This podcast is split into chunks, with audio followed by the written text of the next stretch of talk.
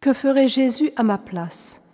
Écoutons le vénérable père François-Marie-Paul Liberman, 1802-1852, spiritain. Que l'Esprit de notre Seigneur Jésus-Christ remplisse votre âme, qu'il la gouverne et la dirige selon l'unique bon plaisir de Dieu, qu'il y établisse et y affermisse la vertu et les perfections de notre bon et très cher Maître. Quittez-vous en toutes choses et en toutes circonstances, afin que l'Esprit de Jésus puisse demeurer, agir et vivre en vous selon la suavité de la miséricorde de Dieu sur vous. Oubliez-vous vous-même, mon très cher, et perdez-vous dans l'intérieur de Jésus.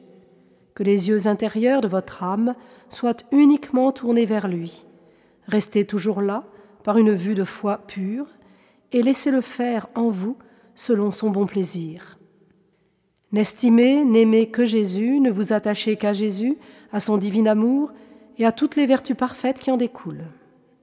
Mettez-vous entre les mains de Jésus et priez-le qu'il vive seul en vous qu'il détruise votre vie propre et que jamais vous n'ayez un retour de complaisance sur vous-même.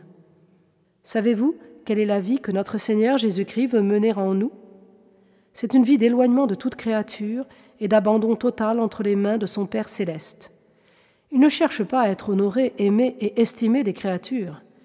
Il ne cherche pas les plaisirs et les jouissances de la terre. Il s'en détourne.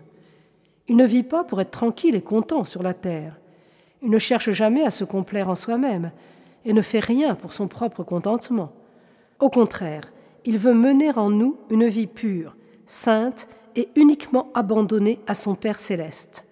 Il veut que nous ne cherchions, que nous ne désirions, nous n'affectionnions et ne voulions que son Père céleste.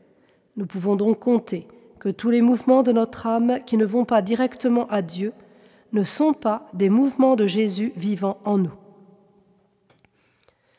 Demande à Marie que tu sois semblable à Jésus, par l'imitation parfaite de sa vie sainte qu'il nous a donnée comme un modèle admirable de pureté, d'amour divin, de charité, de douceur, de support du prochain, de patience, de haine et de mépris du monde, d'esprit de prière, d'humilité chrétienne et des autres vertus qui sont capables de faire de toi une sainte, oui, très chère amie, une sainte.